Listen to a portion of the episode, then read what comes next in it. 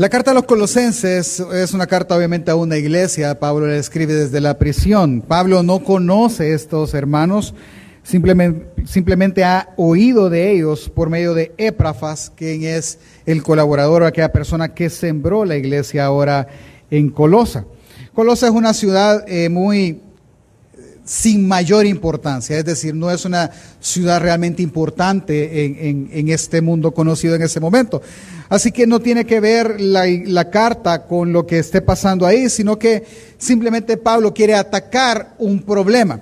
La iglesia estaba siendo atacada por eh, falsos maestros, falsas enseñanzas, falsas doctrinas. Ni los estudiosos se ponen de acuerdo quién realmente está dañando porque ellos están hablando del gnosticismo, ellos están hablando de, por ejemplo, la religión judía misma, que les imponía un estilo de vida al punto de dejar de comer ciertas cosas, les imponían fiestas solemnes, entonces no saben realmente quién es el que influenciaba más, pero la respuesta a eso vendrá a ser lo mismo. Ahora bien, nosotros vamos a centrar nuestra enseñanza en cómo, porque creo que es la que más Pablo ataca, en el gnosticismo. El gnosticismo, es lo que nos interesa saber es muy simple. El gnosticismo le llama a, aquello, a todo aquello que usted puede tocar, le llama malo. ¿sí? A todo lo físico, a todo lo material. Es decir, toda la creación es mala. La persona que está a la par suya es mala. Todo, todo lo que, lo que tiene un cuerpo físico es malo en esta creación. ¿sí? Lo único bueno es lo espiritual. Dios es espíritu entonces Él es el único bueno, no hay nadie más que bueno que Él. Pero como nosotros somos carne, somos materia, nosotros estamos lejos de Dios porque Él es espíritu. Por ende, la única forma de conocer y poder accesar a ese Dios es a través de lo que ellos llaman la genosis, eh, que, o kenosis, que es eh, conocimiento. Tenemos que conocer. Conocer, conocer y entre más espiritual nosotros nos volvamos por el conocimiento, más cerca de Dios estaremos. De lo que vamos a hablar es de eso, de una espiritualidad correcta, porque hay una espiritualidad correcta. Entonces, el gnóstico dice que si lo material siempre va a ser malo, ¿de qué sirve eh, entonces portarse bien? Podemos hacer lo que querramos siempre y cuando tú tengas y adquieras conocimiento para alcanzar ese punto máximo y ser así entonces acepto a Dios. Ellos viven de acuerdo a sus propias pasiones y deseos, pero siempre buscan conocer a Dios. Y eso es lo malo. Porque realmente si alguien conoce a Dios, necesariamente ese conocimiento va a afectar su estilo de vida, debe de afectarlo, si no, simplemente es un conocimiento vano, él está siendo un gnóstico. Realmente nosotros, no es que practicamos ciertas cosas, pero el gnosticismo es una línea muy delgada entre el creer, porque nosotros le motivamos a conocer a Dios. Amén. ¿Sí? Y algunos han tomado el consejo y están estudiando, y les felicito. Pero ese conocimiento no solo puede ser simple conocimiento, debe de afectar nuestro estilo de vida, sino nosotros estamos siendo como un gnóstico. Ante eso, entonces Pablo escribe esta carta. Pablo, una de las cosas que ataca bastante es a Cristo Jesús. Ataca, me refiero, lo defiende, el punto que, de, los gnósticos. ¿Por qué? Cristo Jesús fue Dios. Amén. Él es, él es Dios. Él fue plenamente hombre y plenamente Dios.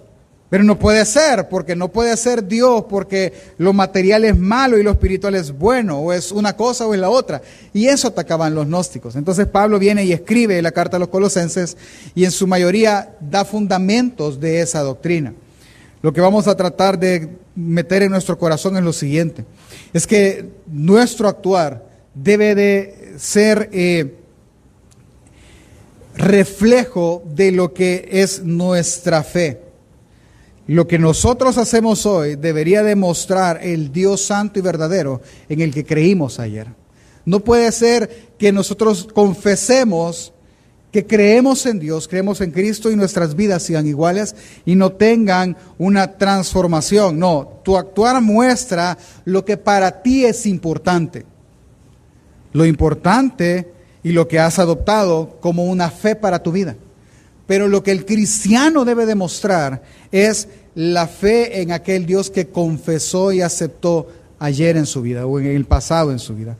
De eso es lo que vamos a hacer. Para eso vamos a utilizar la carta a los colosenses. Acompáñenme entonces a Colosenses capítulo 1. Vamos a estudiar en su mayor, eh, en mayor esencia, el capítulo 1. Y vamos a mencionar los otros capítulos rápidamente para poder tomarle sentido. Ok, Pablo viene y anuncia y inicia con un saludo, es una carta. Entonces, la carta siempre va a iniciar con el saludo, luego él va a expresar sus oraciones y deseos y luego el desarrollo de la carta.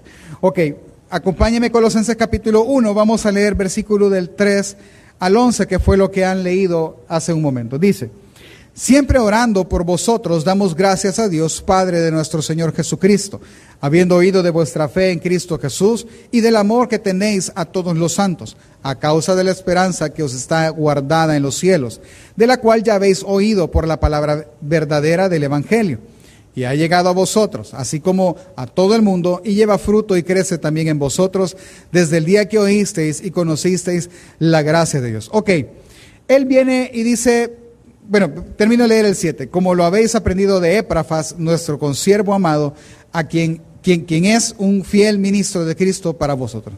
Este Éprafas es quien sembró la iglesia, ¿sí? Quien la plantó. Ok, de él han aprendido el Evangelio, pero Pablo se recuerda en sus oraciones y ora al Padre porque entiende que ellos han adoptado esa fe. Entonces, qué bueno, me alegro por ustedes, hermanos de Colosenses, de Colosa, porque ustedes han adoptado la fe y no la han cambiado. me alegro mucho y, y yo sé que están aguardando la esperanza y qué bueno, porque sé que han creído, les escribo, versículo 9, por lo cual también nosotros, desde el día que oímos, no cesamos de orar por vosotros. Es decir, desde que Pablo se dio cuenta, porque Pablo no los conoce, que ellos creyeron por medio de la palabra de Éprafas en el Evangelio de Jesucristo, desde ese día que él se dio cuenta, él no dejó de orar por ellos, porque él sabe bajo el ataque que ellos están, que no dejó de pedirle a Dios por ellos. Versículo 9. Y de pedir que seáis llenos del conocimiento de su voluntad en toda sabiduría e inteligencia espiritual para que andéis como es digno del Señor, agradándole en todo, llevando fruto en toda buena obra y creciendo en el conocimiento de Dios. Ok, vea. Él viene y él quiere, él ora para que los de Colosenses crezcan en qué? En conocimiento de su voluntad. Pero ese conocimiento de su voluntad quiere que se lleve a la práctica. voy a hacer el ejercicio. ¿Cuál es la voluntad de Dios según, por ejemplo, la carta de Efesios? ¿Cuál es la voluntad de Dios? Ah, reunir todas las cosas en Cristo. Ese es conocimiento. Pero Él no solo ora para que nosotros lo sepamos, Él ora para que en toda sabiduría e inteligencia, la sabiduría es la práctica de lo que yo conozco. Entonces, lo que Él está orando es, yo oro a Dios para que no solo conozcan su voluntad, sino que la practiquen. ¿sí? en toda inteligencia espiritual, la pongan por obra y poniéndola por obra vuelvan a adquirir conocimiento y se vuelva a repetir. Entonces, lo que él está diciendo es lo siguiente. Si ustedes, hermanos de Colosenses, conocen a Dios, la idea de que conozcan su voluntad y adquieran conocimiento de Él es que lo pongan en práctica para que anden de la manera en que es digno del Señor. Es decir, ustedes no solo pueden conocer a Dios y su vida seguir igual, no. Deben conocer a Dios y ese conocimiento de Dios debe de impactar su vida. Lo que yo sé que conozco internamente debe de impactar mi conducta exterior. Ahora, me voy a detener. Cuando yo hable ahora de conducta, yo no me refiero a modificar, por ejemplo, como son los, planes alimenticios o las dietas. Alguien entra en un plan alimenticio y empieza, no tienes que comer esto, sino que tienes que comer esto, esto, esto y esto y esto. Y todos decimos lo mismo. Ay, pero es que bien difícil dejar, por ejemplo, la gaseosa o el, o el pan. Qué difícil es esto. No, lo que pasa es que tú no estás convencido en tu corazón que es necesario. Y como no estás convencido, ¿cuántos hemos hecho dieta? de escondida usted se come los panes, cuando nadie lo ve. ¿Sí? Pero todo sale a la luz, hermano. Seré yo testimonio de esas cosas. ¿Sí? El punto es el siguiente. El punto es el convencimiento. Entonces, viene Pablo y les dice, de nada sirve que ustedes conozcan si eso no los convence y crecen en buenas obras. No, Pablo, eso es imposible. No, no es imposible. ¿Por qué? Versículo, voy a leer el 10 y el 11 de corrido.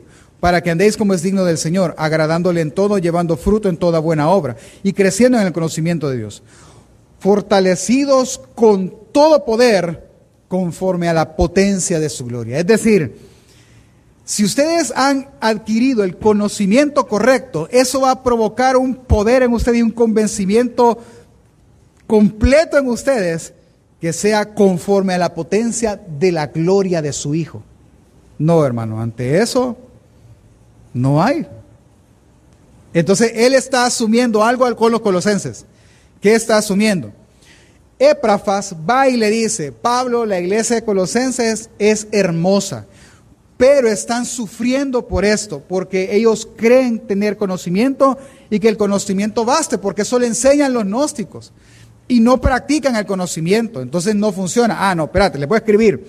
Hermanos en Colosa, por favor, Dios, si usted lee el versículo 13, Dios los ha transportado, os ha librado del reino de las tinieblas al reino de su amado Hijo para que conozcan la voluntad del Padre, conozcan la voluntad de Dios, la pongan por obra en el poder con el que el Hijo los libró del reino de las tinieblas. Y ese poder no tiene límites. Entonces Pablo prácticamente en su primera intervención les está diciendo, ustedes tienen que entender algo. Si ustedes han nacido de nuevo y están en el reino de su amado Hijo, el conocimiento de Dios que tienen debe transformar toda su vida. Debe de hacerlo. Pero ¿y por qué pues? O sea, ¿por qué el conocimiento del Hijo debe transformar toda mi vida? automáticamente y casi que sin peros, porque lo que transforma es el corazón, no la conducta. Es como que alguien esté sumamente, mire, si le dijeran ahora, un doctor, nada, un doctor no porque se equivoca, si Dios le hablara, sé que no va a pasar, ¿verdad? Pero si Dios le hablara, si se le apareciera y le dijera, si te comes un pan más te mueres. ¿Cuántos volverían a comer pan? Nadie. No, ya no. Pero es una, o sea, es un, tema del corazón. Es tan convencido en su corazón que dice, no, no lo puedo hacer. Porque al tener el conocimiento del Hijo, mi vida necesariamente cambia. Ah, ¿por quién es el Hijo? Lo que vamos a leer del versículo 15 al 20 es un poema, hermanos. Esto no, no es que no se interprete literalmente. En el poema él quiere transmitir una intención. ¿Quién es el Hijo? Acompáñame, versículo 15 al 20. El Hijo es la imagen del Dios invisible, el primogénito de toda la creación porque en Él fueron creadas todas las cosas que hay en los cielos y en la tierra, visibles e invisibles, sean tronos, sean dominios, sean principados, sean potestades, todo fue creado por medio de Él y para Él. Y, en él, y Él es antes de todas las cosas, y todas las cosas subsisten en Él. Y Él es la cabeza del cuerpo que es la iglesia, el, el, que, el que es el principio, el primogénito entre los muertos, para que en todo para que en todo tenga la preeminencia. 15, perdón, 19, por cuanto agradó al Padre que en él habitara toda plenitud y por medio de él reconciliar consigo todas las cosas, así las que están en la tierra como las que están en los cielos, haciendo la paz mediante la sangre de su cruz. Si es un poema, yo debo de ver qué es lo que el poema resalta y cuál es la intención del poema. No tenemos tanto tiempo, se lo voy a mencionar. Aparece, déjeme contar, dos, cuatro, seis, como ocho veces la palabra todo. ¿Sí? Eh, toda la creación, todas las cosas, todo fue creado, todas las cosas, todas las cosas subsisten, todo tenga en él, toda la plenitud. Eh, es decir, este hijo, ¿qué es? Todo. Pues sí, pero eso no me dice nada. Todo, ¿qué es todo? Pues todo. Pues sí, pero dígame qué va. Entonces entendámoslo con lo segundo. La segunda palabra que más se repite, o la segunda idea que más se repite, es lo que tiene que ver con primero o importante. Por ejemplo, Él es el primogénito de toda la creación. Él es el principio, el primogénito otra vez, para que todo tenga la preeminencia. Es decir, Él es primero en todo. Hoy tiene más sentido. ¿Por qué el Hijo debe de transformar? ¿Por qué el conocimiento del Hijo debe transformar todo mi estilo de vida? Porque Él es primero en todo. Él es lo más importante. Él es, esta idea es mejor. Él es superior a todas las cosas. Así que como Él es superior a todo, es lo más importante, al tener yo lo más importante en mí, necesariamente debe de transformar. Es más, es tan importante que es la cabeza de la iglesia.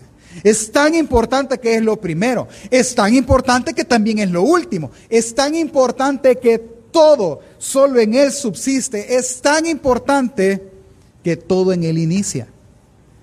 Entonces, si Él es así de importante, quiere decir que el conocimiento de Él se vuelve tan importante para mi vida que debe necesariamente de transformarla. Me di a entender, familia, es que sin Él, que es lo más importante, nadie puede presentarse irreprensible delante de Él. Nadie. Lo dice el versículo 21 al 23, si usted me acompaña en su Biblia. Y vosotros también que erais en otro tiempo extraños y enemigos en vuestra mente, haciendo malas obras, ahora sois reconciliados en su cuerpo de carne por medio de la muerte, para presentarse santos y sin manchas e irreprensibles delante de Él. Si en verdad permanece fundados y firmes en la fe. Es decir, ya hoy, hoy sí tenemos la idea completa, o por lo menos muy buena parte. Voy a empezar al revés el si en verdad es una condicionante. ¿Sí? Si en verdad tú has permanecido firme en la fe, te puedes presentar delante de Él santo y sin mancha, por Él, por Cristo Jesús. Porque el conocimiento de Él que adquiriste, de la voluntad del, del Dios por medio de Él, necesariamente te hizo que andéis dignos del Señor si en verdad te, mantuviste fundados y firmes en la fe. Si no, lo que has adquirido es conocimiento. Y ese conocimiento no ha afectado tu vida. ¿Por qué no ha afectado tu vida? Porque no es importante. ¿Me di a entender, hermanos? Ahora, porque aquello que es importante cambia nuestra vida. Por ejemplo, nos dimos cuenta con mi esposa que vamos a ser papás ¿Usted cree que para nosotros no es importante? Claro que es importante. Y le digo, anda al médico, ya. Ni modo, hagamos lo imposible y tú te vas al médico. Pero mira, teníamos otros planes, pero todos los planes cambiaron. Porque eso es más importante. ¿Me doy a entender? Cuando uno conoce, le dice Pablo, a Cristo Jesús y su voluntad para con nosotros, que es la voluntad del Padre, eso me hace andar dignamente delante del Señor si es que yo he estado fundado y firme en la fe. Híjole, pastor. Eso está terrible. Bastante, hermano. Es que, es que, pastor, no se puede. ¿Por qué no se puede, hermano? Es que es difícil. Usted me está diciendo que Cristo Jesús es lo más importante en todo, es lo primero, es lo último, es la razón de la cosa, sí. Y entonces, ¿cómo, ¿Cómo es posible que una persona pueda andar realmente así y transformar su vida y apegar su vida a esto que es más importante? Por él. No entiendo, pastor. Sigamos, va. Acompáñame, por favor, versículo 24. Y vamos a cerrar el capítulo 1. Dice Pablo. Ahora me gozo en lo que padezco por vosotros y cumplo en mi carne lo que falta de las aflicciones de Cristo por su cuerpo, que es la iglesia, la cual fui hecho ministro según la administración de Dios que me fue dada para con vosotros, para que anuncie cumplidamente la palabra de Dios, el misterio que había estado oculto desde los siglos y edades, pero ahora ha sido manifestado a sus santos, a quienes Dios quiso dar a conocer las riquezas de la gloria de este misterio entre los gentiles. Deténgase ahí.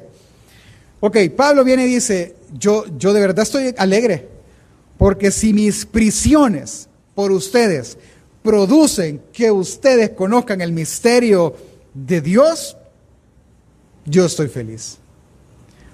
Porque se les da dado a conocer a quienes Dios ha querido darles a conocer. Porque el nuevo nacimiento, hermano, no es del que quiere ni el que corre, sino de Dios que tiene misericordia. Es que alguien, no nacemos por voluntad de hombre ni por voluntad de varón, sino de Dios. Entonces él viene y él dice, es que la única forma, colosenses, que ustedes pueden lograr esa transformación es Cristo en vosotros, la esperanza de gloria. No hay otra forma. Es que es imposible. Es Cristo en nosotros. Por eso dice Pablo 28, a este anunciamos, amonestando a todo hombre y enseñando a todo hombre en toda sabiduría a fin de presentarlos perfectos en Cristo Jesús a todo hombre. Entonces, Pablo está diciendo, si, la, si alguna espiritualidad, alguien, si alguna transformación alguien ha tenido hoy, es decir, conoció a Cristo y fue transformado, y lo más importante en su vida es Cristo, si eso ha pasado, eso no es obra de ese alguien, eso es obra de Cristo Jesús, nuestra esperanza de una futura gloria en Dios. No hay forma. Así que le resumo ahorita. ¿Cuántos tienen conocimiento de Cristo Jesús? Levante la mano. Nadie. Y va a estar más difícil el volado, hermano. Voy a guardar el boquejo y voy a sacar otro. Porque no, no es el punto. De nuevo, ¿cuántos tienen algún conocimiento de quién es Cristo Jesús en la vida de cada persona? Levante la mano. A ese punto, entonces usted hágase una pregunta. ¿Qué ha hecho ese conocimiento? ¿Qué transformación ha hecho ese conocimiento en mí? ¿Qué tan importante se volvió Cristo para mí? Él es importante. Si ese conocimiento no ha hecho nada, tiene un grave problema usted. Si ese conocimiento produjo algo, entienda que no fue usted, sino Cristo en nosotros, la esperanza de gloria. ¿Me doy a entender? Pablo está diciendo eso. Pablo está diciendo, la espiritualidad correcta de una persona no es irse a sentar cinco horas a meditar, ah, en, posición de loto, ahí, sentado viendo si se levanta del suelo. No es eso. La verdadera espiritualidad tiene que ver con la obra de Cristo Jesús en nosotros, porque es lo importante en nosotros. Él cambió nuestra vida. ¿Me doy a entender, familia? Ahora, tenga cuidado, porque alguien me podrá decir, pastor, pero yo tengo frutos. ¿Cuál? Aquí estoy sentado. Ay, hermano. Sí, no. Ah, no, pastor. Ya va a empezar usted con su... No, mire, quiero que entienda algo. Es que no lo podemos medir solo con que usted esté aquí, porque yo le podría preguntar cuál es su intención, por qué vino, etcétera, y podemos ahondar más en esto, cuál es su constancia, lo que sea. Vea lo que dice Pablo, versículo 8 del capítulo 2, si usted me acompaña, por favor. Ese no está en la pantalla, solo véalo ahí conmigo en su Biblia. Tenga su Biblia abierta o encendida, como quiera, porque vamos a tomar varios textos de ahí. Él empieza el capítulo 2 en el verso 8 diciendo, mirad que nadie os engañe por medio de filosofías y huecas sutilezas según las tradiciones de los hombres, conforme a los rudimentos del mundo, y no según Cristo, porque ahora viene Él y va a tomar la otra parte. Ellos se van a decir que un fruto es que no comas y tengas una dieta kosher, no marisco, no cerdo, no eso, no lo otro, y yo la cumplo, entonces estoy bien, pero eso es ley. Te van a decir que guardes las fiestas solemnes, que vaya y haga, sí, pero eso es ley. Es que quiero que entienda que la espiritualidad de una persona no tiene nada que ver con el esfuerzo humano. Entonces ese es el punto. Pastor, yo estoy aquí. El punto es, ¿un esfuerzo suyo o es una obra de Dios? ¿Qué tan consciente es usted de eso? Porque si es obra de Dios, realmente este tiempo para usted es importante. Perdóneme el, salvadoreño que le voy a decir, el, el caliche que le voy a hablar. O sea, usted se va a rebuscar. Cuando algo es importante, usted se rebusca por lo que sea, hermano. Usted empeña lo que sea. Por ejemplo, imagínense, hoy como todo es de moda, el embarazo es mi tema ahorita. Me acuerdo cuando Lucas nació. Hicimos varios ajustes financieros, pero hubo una vez que era importante que él tuviera cuna, hermano, o dónde dormir, ¿verdad? Y no teníamos vehículo. Y como nosotros, bien rebuscados, si no hemos nacido en carro, vámonos en bus a comprar el, el ¿qué era? El corral. Hermana, se puede imaginar a mi esposa.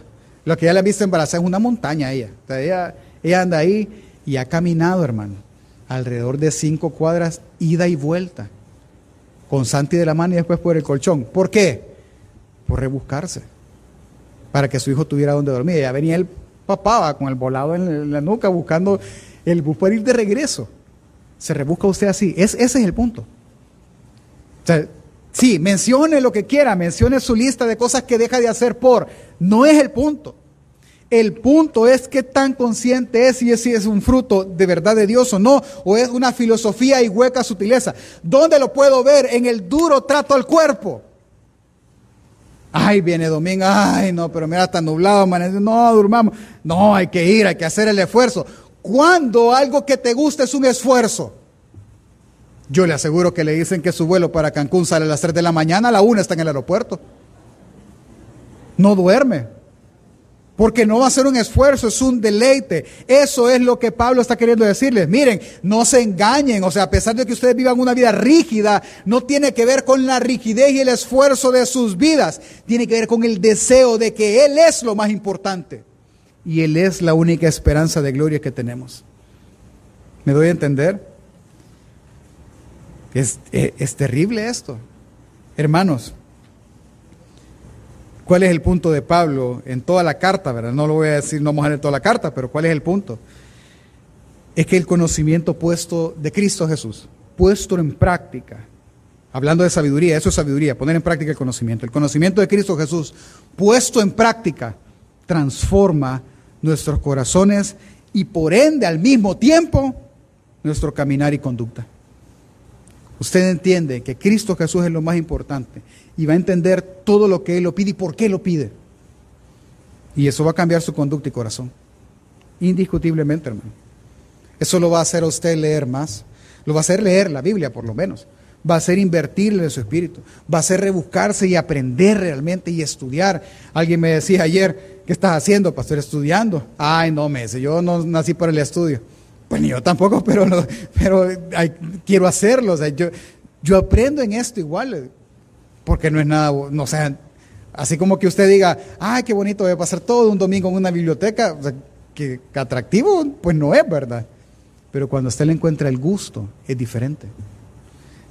Pablo, esa es la intención.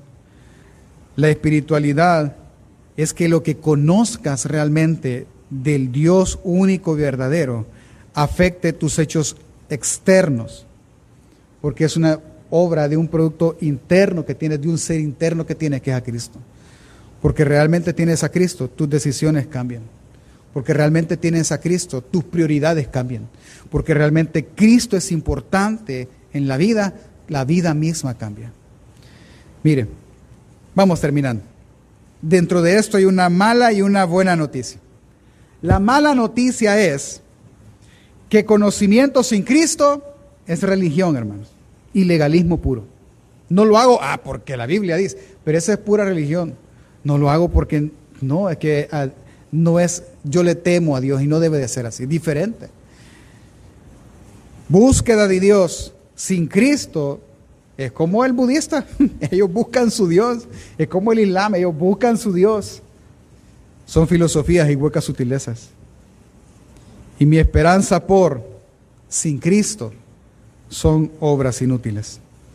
La mala noticia es que no hay una forma externa o ajena a Cristo que produzca en mí una espiritualidad correcta. No hay. Mucho menos que produzca salvación. No hay. Así que lo primero que deberíamos de preguntarnos es si nuestra espiritualidad actual es ajena a Cristo o es producida por Cristo? Hágase una simple pregunta. ¿Qué tan importante es como para?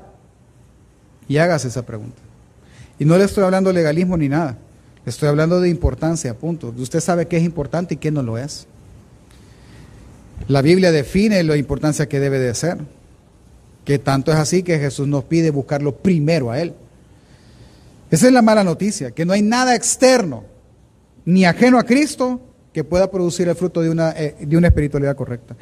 La buena noticia es que Cristo en nosotros es la esperanza de gloria, la esperanza de esa espiritualidad correcta, que es lo que dice el capítulo 1, verso 27. Es decir, Cristo Jesús el Mesías es la única forma y la única esperanza que tenemos nosotros de llevar una vida digna del Señor. ¿Entiende usted la palabra digna? ¿Cuántos han dicho, no, es que esto no es digno de mí? Lo hemos dicho, cuando algo no le gusta, cuando, ah, no, Eso, ese desprecio es, no, no es para mí. Ah, pues Cristo Jesús es la única forma que podamos tener una vida digna del Señor. Donde el Señor diga, sí, esa vida corresponde a lo que yo deseo. Entonces, esta es la parte que usted conoce. En términos simples, solo Jesús puede llevarlo al Padre, usted lo sabe. Solo Jesús puede salvarlo de la ira venidera, usted lo sabe. Solo Jesús puede prometerle y darle vida eterna, yo sé que usted lo sabe. Solo Jesús puede darle lo que ninguna otra religión puede darle, vida eterna, una vida plena. Solo puede darle a él, él solo el Cristo Jesús le puede dar la vida misma que es el Hijo, el Espíritu puesto en usted. Yo sé que usted lo sabe. La pregunta es, hermano, ¿y eso qué ha producido en usted? ¿Ha producido el deseo de ir y salvar al perdido? ¿Ha producido el deseo de ir y hacer que su familia busque a Dios? ¿Ha producido el deseo de que usted mismo vaya y diga, hoy sí, de aquí a diciembre leo la Biblia de pasta a pasta, por lo menos una vez? ¿Ha producido usted el deseo ese? ¿O no? Es que mire,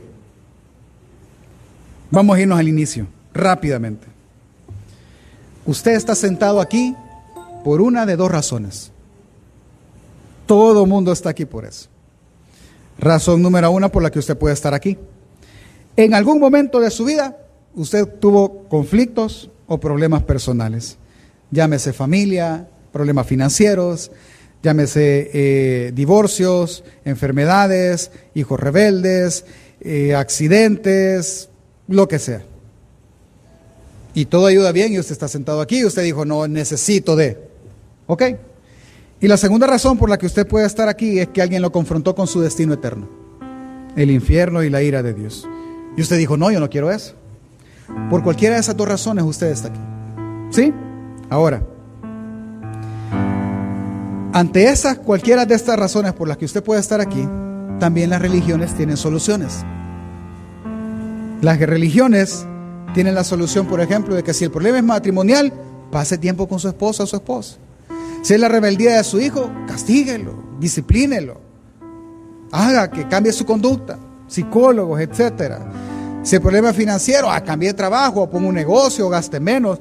Todos tienen soluciones, pero todas las soluciones son temporales o irreales. ¿Por qué? Mire, piense en un problema matrimonial, por ejemplo. ¿Cuál es la solución al problema matrimonial? Digamos que hay un divorcio. ¿Cuál es la solución al divorcio? En una palabra, perdón. No, no, pastor, no puede, no. Como no es usted, ¿verdad? Puede pensar lo que quiera. Le voy a hacer una respuesta más general. ¿Cuál es el? ¿Cuál es la solución a los problemas matrimoniales? ¿Cuál es la solución al problema con los hijos? ¿Cuál es la solución a los problemas financieros? ¿Cuál es la solución a los laborales, a los, pecados ocultos, a la, no sé, a la adicción, a los vicios? ¿Cuál es la solución al castigo eterno? ¿Cuál es la solución a todas esas cosas? En una palabra, Cristo Jesús. Cristo. Ay, pastor, pero eso, e, eso se ha vuelto un cliché. Ese ha sido el problema. Que usted sabe, usted conoce, sabe y entiende que Cristo es suficiente para todo. Amén. ¿O no? Cambia el boqueo. Todavía estamos a tiempo de cambiar el boqueo. Usted tiene el conocimiento de que Cristo Jesús es suficiente para su vida. ¿Por qué no lo es entonces? ¿Por qué no ha cambiado la conducta y la forma de? ¿Por qué no? ¿Sabe? Hay dos razones por las cuales las personas no se casan y no tienen hijos. Hay una razón en todo, el común denominador en todos es dinero. Es que no nos va a alcanzar. Es que ¿Cuál es la solución a eso? ¿Más dinero? No, yo le puedo decir la solución de eso es Cristo, porque es todo suficiente. Si usted lo cree, bueno, démosle, bueno, le voy a ser bien honesto. Una de las cosas por las cuales mi, tercer bebé, no, sé si decir hijo o hija, no sé, no puedo decir ambos hermanos, solo hay una bolsita. Pero uno de mis argumentos era me levanté un día y le dije a mi esposa, quizás ya no tengamos otro, porque es planeado, hermano, no, no es accidente, es planeado, 100%. Ya no tengamos otro, le digo. ¿Por qué? Me dijo. No, es que estamos bien justitos, le digo, aquí a alguien le da gripe y ni para las acetaminofén a veces, no, que no, y, empecé con mi argumento. Y ella solo me escuchó. Cuando terminé de hablar, me dice, ¿y cuál es la solución a eso? Ya sé, le dije, así le dije, ya sé, no, que ya sé qué me vas a decir. Y entonces, pues, sí, yo sé, yo nunca he provisto esta casa, Dios siempre ha provisto. Y Dios va a proveer porque Él nos mandó a tener hijos. ¿Quieres tener hijos? Me Dame cinco minutos para asimilar el conocimiento y ponerlo en práctica. Es que de eso trata. Pregúntele a un soltero, ¿por qué no te casas? Que tenga, que tenga con quién, ¿verdad? Porque le va a decir que no tengo con quién. Alguien que tenga con quién. Sí, aclaremos el punto. Pregúntele, ¿por qué no te casas? No, por el dinero, que no me va a alcanzar. ¿Y quién sostiene el matrimonio? ¿De quién fue invento, pues? Vaya, ¿qué padre no le dice a su hijo, hijo, anda a estudiar y no le paga para que estudie? ¿Y qué ridículo?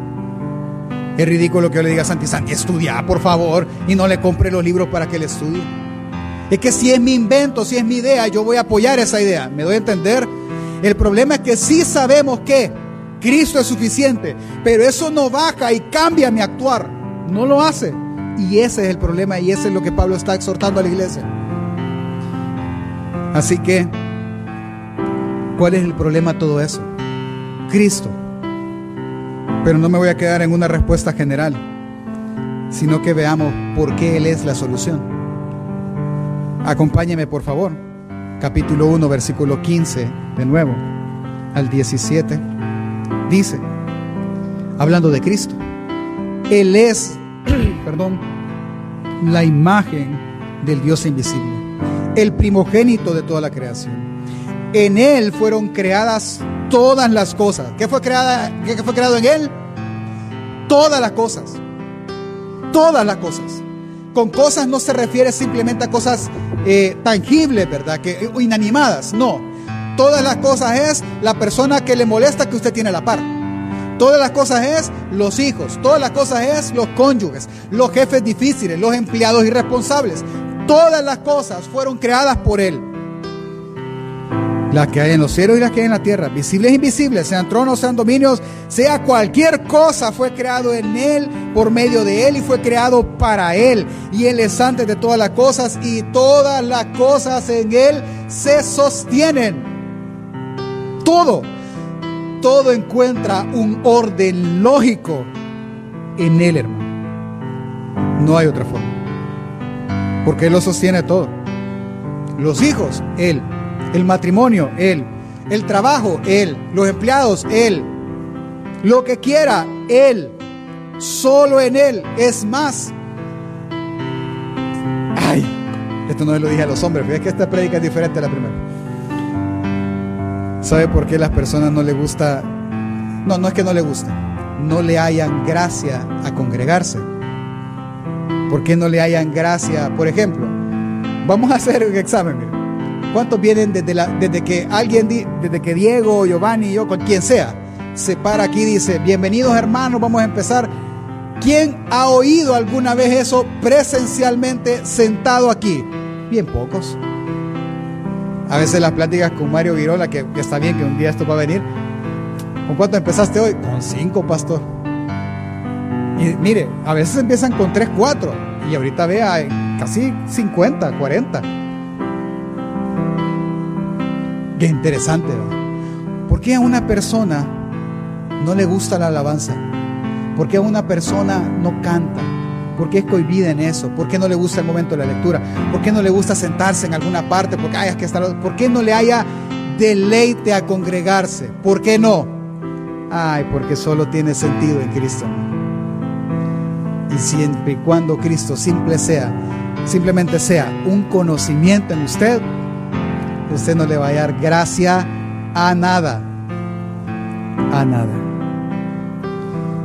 Es que Él es, capítulo 2, verso 17, la realidad de todas las cosas. Si usted lo lee conmigo, lo voy a leer en Reina Valera porque creo que todos tenemos esa, pero en la pantalla está NBI dice, todo esto es una sombra de las cosas que están por venir y la realidad se halla en Cristo o Cristo es el cuerpo, en lo físico, en lo que se puede tocar. Es que solo en Él hay realidad, hermano, solo en Él, aún de la iglesia. Solo la iglesia solo tiene sentido en Cristo Jesús. Por tanto, hermano, si tu actuar revela aquello que es más importante en tu vida, hazte una pregunta. ¿Qué es entonces lo más importante? Segundo, si tu actuar revela lo que es más importante para tu vida, tu actuar entonces hoy debería demostrar el Dios santo y verdadero que conociste ayer. Eso debería demostrar. ¿Cuándo fue la última vez, hermano, que usted leyó la palabra y sintió algo en usted y dijo, todos decimos esto, yo, yo no entiendo bien lo que está pasando, pero qué bonito sentía leer esto. Le motivo a, a que no se quede ahí y estudie. Hace unos días estaba estudiando Isaías, leyéndolo, estaba en la noche acostado, hermano. Y él empezó a hablar de rescate, que él iba a castigar a aquel que usó para castigar a Israel. Pero en eso pude ver y decir que aunque Dios castigue fuertemente, Dios también va a castigar aquel instrumento que usó para castigarte y te va a, a, a volver a la vida y te va a dar una segunda oportunidad en términos bien generales. Es que hermano, eso tiene que bajar de aquí, de lo que yo sé de Cristo, bajar acá, convencerme y entonces caminar en eso. Es que a lo que lo estoy invitando es no simplemente exhortando a que muestre su cristianismo, sino a que realmente le dé la importancia que Cristo Jesús tiene. ¿Cuántos han creído en Cristo Jesús? Capítulo 3.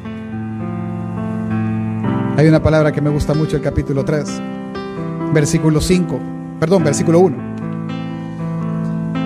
Si pues habéis resucitado con Cristo, entonces poned la vista en las cosas de arriba. Buscad las cosas de arriba, donde está Cristo sentado a la diestra de Dios. Poned la mira en las cosas de arriba y no en las de la tierra, porque habéis muerto y la vida está escondida con Cristo en Dios. Cuando Cristo, vuestra vida, se manifieste, entonces vosotros seréis manifestados con Él en gloria, hermano. ¿Cómo podemos aplicar esto? Así, si tú has creído en Cristo Jesús, si tú sabes que Él es suficiente para todo lo que hay en tu vida, entonces deja de buscar las cosas de este mundo y busca las cosas de arriba. Hazlo, haz que Él realmente sea lo más importante. ¿Sabe que Pablo pone una, lista de cosas eh, donde Él dice que de las cosas que deberíamos de dejar de hacer? Él dice, dejen la fornicación, la impureza, las pasiones desordenadas, malos deseos, avaricia, idolatría, ira, enojo, malicia, blasfemia, deshonestidad. No mientas y despójate del viejo hombre. Él no está poniendo una lista en lo que todos, no, no voy a mentir, no voy a mentir, no fornico, no pienso mal. No, no es eso. Él está diciendo que Él es importante y si Él es importante, estas cosas dejan de serlo. Así de simple y de sencillo aparentemente. Y Él por el contrario, él pone y dice, ustedes son escogidos santos en Dios, sean misericordiosos, amen a todos, sean bondadosos. Y empieza la lista otra vez. Pastores que es casi que imposible, no hermano. Si usted tiene el conocimiento que Cristo es suficiente y lo más importante, haga que ese conocimiento entonces transforme su ser. Aparentemente es una obra imposible, pero no lo es. Llevémoslo más a la práctica. Acompáñeme en su Biblia. Colosenses 3, 17. Y todo lo que hacéis, sea de palabra o de hecho, hacedlo todo en el nombre del Señor Jesús, dando gracias a Dios Padre por medio de Él. Versículo 23, ahora del capítulo 3. Y todo lo que hagáis, hacedlo de corazón como para el Señor y no para los hombres. Hermanos, si usted va a dar una botella de agua, hágalo como para el Señor. Ahí es bien bonito. Pero ¿saben qué contexto lo dice? Lo dice. Esposos, amen a sus esposas. Casadas, estén sujetas a vuestros maridos. Hijos, obedeced a vuestros padres en todo. Padres, no exasperéis a ira o no provoquéis a ira a vuestros hijos. Siervos, obedeced en todo a vuestros amos. Entonces ahí sí. Entonces hágalo todo como para el Señor. Ay, pastor, es que amar a la ayuda idónea que Dios me ha dado, terrible. Hágalo como para el Señor. Ay, pastor, sujetarme al Señor este que tengo de esposo, hágalo como para el Señor.